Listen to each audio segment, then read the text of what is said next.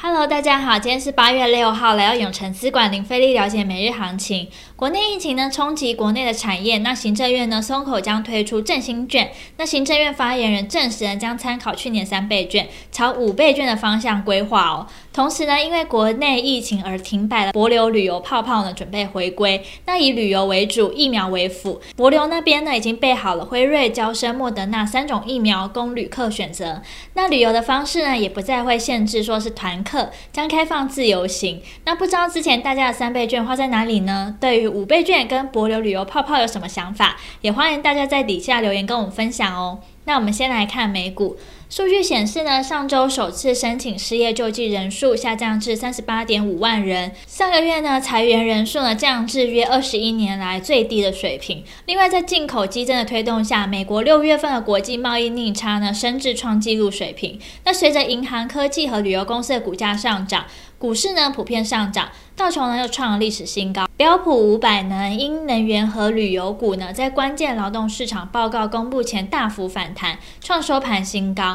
纳斯达克指数也创新高。那美股四大指数呢仅有费半下跌了十二点四点，那道琼呢则是上涨了两百七十一点五八点。科技五大天王呢全面上涨，其中脸书涨了一点一三 percent，微软涨了一点零五 percent。接下来看台股，今日呢开低走低，受晶圆双雄拖累电子股翻弱影响，早盘呢一度下挫百点，低点呢触及一万七千四百六十九点。台积电呢下跌零点八三 percent，收在五百九十一一元。大立光呢下跌一点三八 percent，收在两千八百四十元。其他的大型全值股，联电、面板双虎、联发科都是压盘重心，而电动车族群呢逆势收红，买盘呢转进航运股，散装航运最热，中航。四维航都收涨停板，扮演撑盘的角色。那大盘指数呢？中场下跌七十六点八四点，收在一万七千五百二十六点二八点，成交值呢来到三千九百七十八亿。三大法人呢共共计卖超一百二十一亿，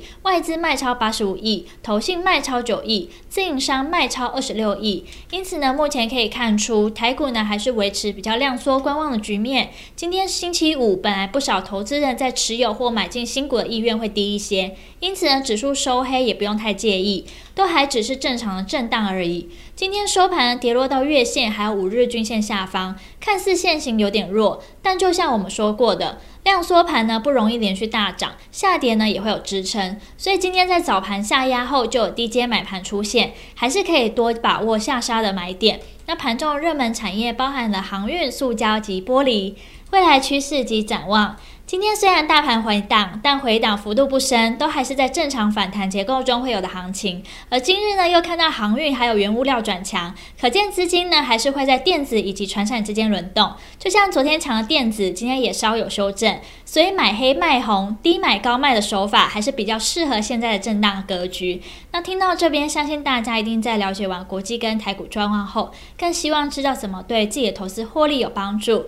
那记得哦，稍后呢可以看我们永成资管。张太一分析师会详尽针对盘中热门族群解析，包括二三零三联电、二三三七万红、二六零三长荣、八九二四大田，敬请期待。今天的永城资管林飞利了解每日行情就到这边结束，祝大家可以身体健康，喜欢我们可以订阅，按下小铃铛。想更了解我们永城资产管理处，欢迎到我们粉专及我们官网。那我们明天见喽，记得准时收看我们永城资产管理处等你哦。